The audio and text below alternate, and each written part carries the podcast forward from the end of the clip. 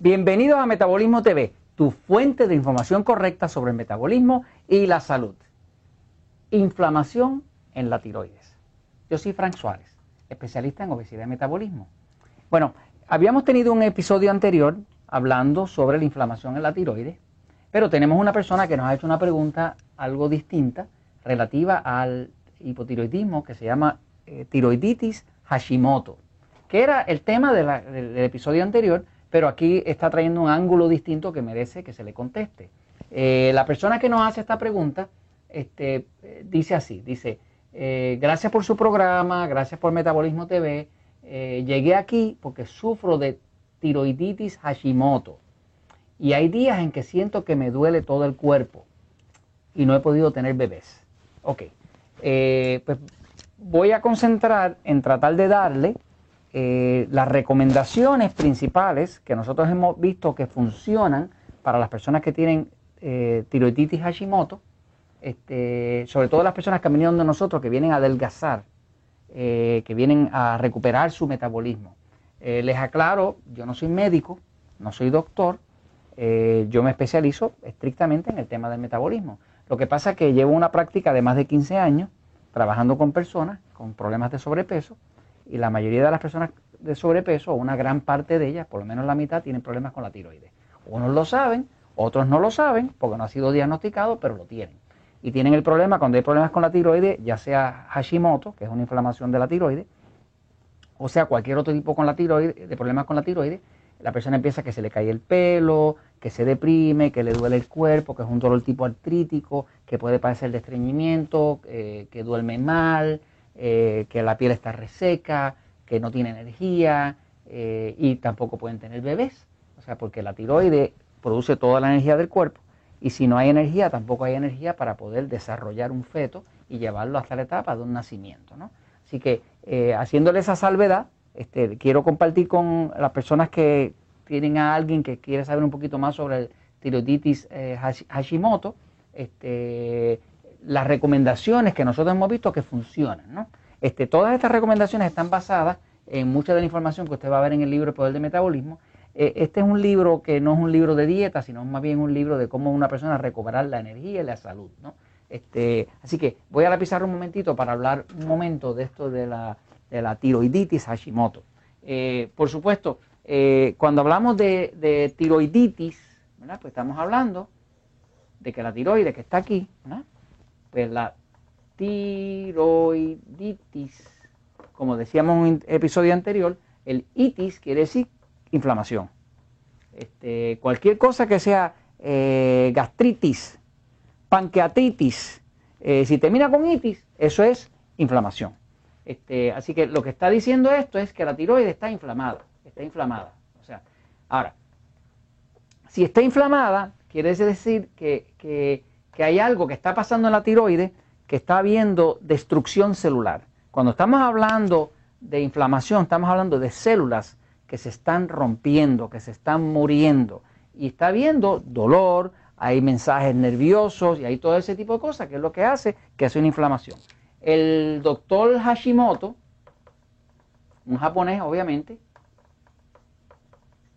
eh, fue el primero que describió esta condición de tiroiditis. Y lo que encontró fue que es una condición en la cual el cuerpo, el sistema inmune del cuerpo, que tiene los glóbulos blancos,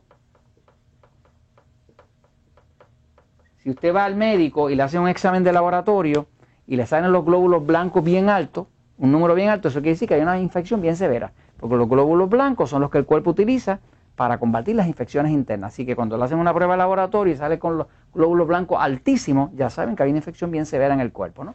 Pues esos glóbulos blancos, que son el sistema de defensa del cuerpo, cuando hay la, tiroiditis Hashimoto, que es que está inflamada la tiroides, lo primero es que nadie sabe qué lo causa. La medicina no tiene una contestación a cuál es la causa de eso.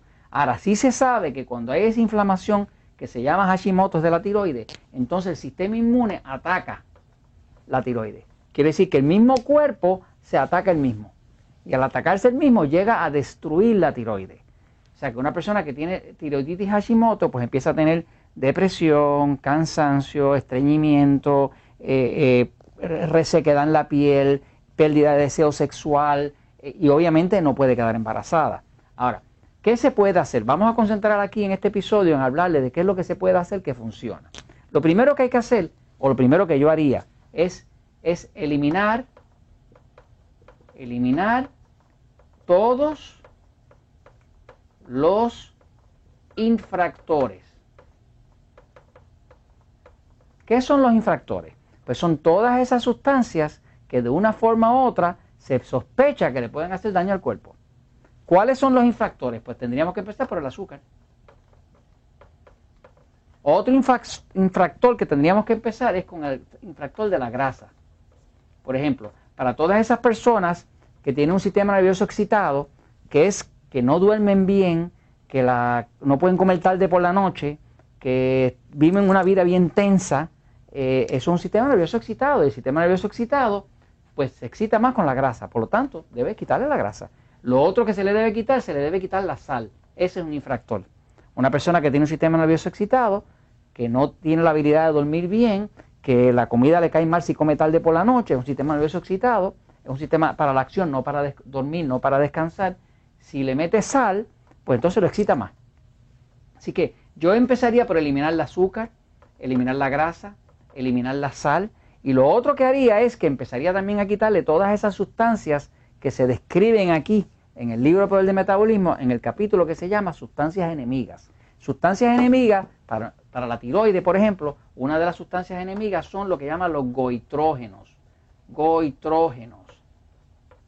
goitrógenos son unas sustancias que están contenidas dentro de cosas como el maní, o sea, los cacahuates. Están contenidas en, alimentos como la yuca, están contenidas en, alimentos que, tienen esas sustancias que se llaman goitrógenos y esos goitrógenos afectan la tiroides.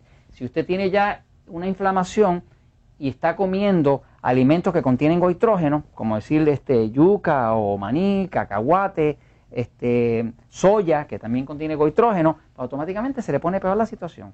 Así que yo, eh, yo haría una lista de todas las cosas que realmente afectan negativamente al cuerpo y se las quitaría para darle una oportunidad al cuerpo a que se recupere. Y eso lo comparto con ustedes porque la verdad siempre triunfa.